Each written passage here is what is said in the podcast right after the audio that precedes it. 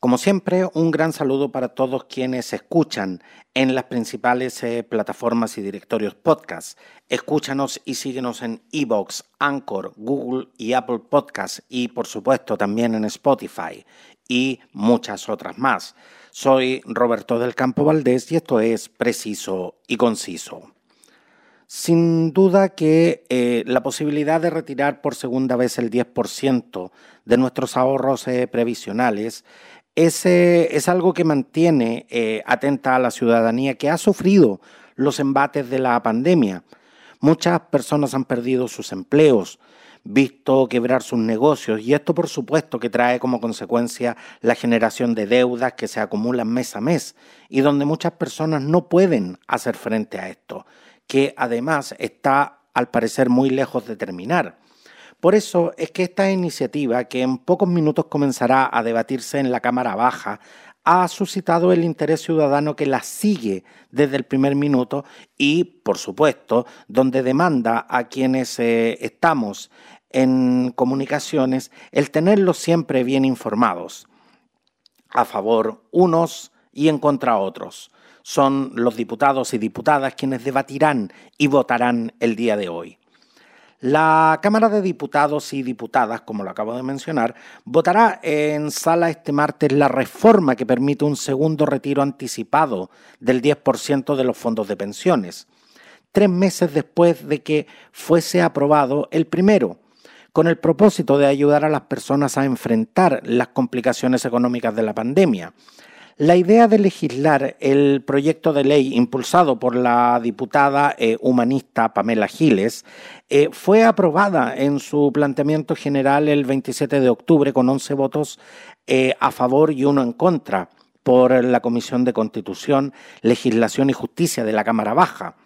Mientras que el texto fue visado en particular el 5 de noviembre en ese, en ese contexto se estableció un mecanismo para que de forma voluntaria quienes hagan un retiro puedan reintegrar los fondos de su ahorro previsional. Quienes impulsan el proyecto esperan que los pagos eh, del segundo retiro esté aprobado y ya cobrándose antes de la, de la semana de Navidad. El debate eh, se iniciará a las 10 horas y en caso de que se le ingresen eh, indicaciones a la iniciativa, la discusión volvería a la Comisión de Constitución. Se espera que eh, la sesión dure eh, al menos unas, unas, cuatro horas. Hoy, 10 de diciembre, se, se, votará este esperado proyecto que permite el segundo retiro del 10% de los fondos previsionales. Esta iniciativa autoriza a las y los afiliados del sistema privado de pensiones de forma voluntaria y excepcional a realizar un segundo retiro de hasta el 10% de los fondos acumulados en su cuenta de capitalización individual de cotizaciones obligatorias.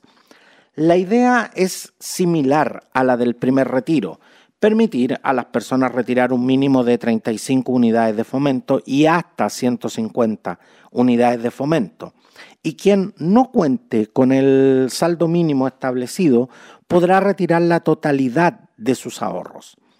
El proyecto despachado eh, la semana pasada a la sala por la Comisión de la, de la, Cámara Baja, eh, la Comisión de Constitución de la, Cámara Baja, mantiene eh, ciertas similitudes con el aprobado en julio. Sin embargo, existen cinco diferencias que me parece muy importante que la gente las conozca con el proyecto anterior, que afectarán de una u otra manera a quienes busquen acceder eh, a este trámite. La primera de ellas es que eh, esta vez eh, los fondos retirados constituirán renta para todos los efectos legales, siempre y cuando sean superiores a 35 unidades de fomento. Esto quiere decir que esta vez se va a pagar impuesto por el retiro. Sin embargo, quienes tributen en los eh, primeros tres tramos de la ley de impuesto a la renta estarán exentos de pagar estos impuestos. De esta forma, la remuneración y renta imponible promedio corresponderá al promedio de las últimas 12 remuneraciones y rentas declaradas en el sistema en los últimos 10 años. esta, esta vez eh, la entrega de los fondos también se efectuará en una sola cuota y en el plazo máximo de 30 días hábiles de presentada la solicitud ante la respectiva administradora de pensiones. Así que, de ser aprobado este, este, este proyecto, y si usted desea eh, retirar estos fondos, debe hacerlo a la brevedad porque esta vez los plazos son más acotados y esta vez se le entregará el total de lo que, de lo que se ha solicitado. Con respecto al bullado tema de, las, eh, eh, de la retención de las pensiones alimenticias, la entrega de los fondos estará sujeta a la retención, suspensión y embargabilidad por deudas originadas por obligaciones alimentarias de conformidad a lo previsto en la Ley 21.254. Además, en esta continuación del proyecto que comenzó a regir en julio, ya no será necesario pedir la retención de las pensiones alimenticias eh, adeudadas para poder acceder a ellas. Otra, otra de las diferencias es que esta vez se establece que los afiliados que soliciten el retiro podrán reintegrar todo o parte de sus fondos mediante una cotización voluntaria adicional esto debe ser equivalente al 5% eh, mensual calculada sobre la remuneración cotizada. Ahora, esto no es obligatorio.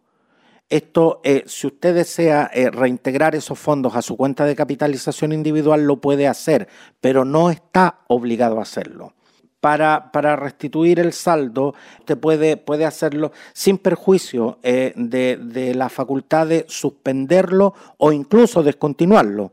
Así que con respecto a ese punto, usted ya sabe de que no está obligado a hacerlo. Otra de, las, de, los puntos importantes es que eh, se le exige mayor transparencia a las autoridades ¿Qué, quiero decir con esto? Las autoridades que busquen hacer efectivo el retiro del 10% de sus fondos previsionales, que lo pueden hacer perfectamente como cualquier ciudadano, deberán incorporar el monto retirado a su declaración de patrimonio e intereses. Esto en conformidad a lo dispuesto en el artículo 38 bis de la Constitución Política de la República la declaración deberá hacerla dentro del plazo de 10 días hábiles después de realizar el retiro. Así es, entonces, eh, con, con, este breve eh, resumen que les he preparado antes de que en estos momentos los diputados y diputadas ingresen a la sala para debatir, para discutir, para votar este, este proyecto tal como está o en su mayor defecto para, para introducirle algunas modificaciones, es que eh, he querido entregar esta, esta información de un tema que, como, como partí diciendo, es de interés nacional para toda la ciudadanía. Por supuesto, seguiré, seguiré informando, seguiré pendiente de este tema de, interés nacional y eh, estaré actualizando la información. Gracias y soy Roberto del Campo Valdés y esto es preciso y conciso.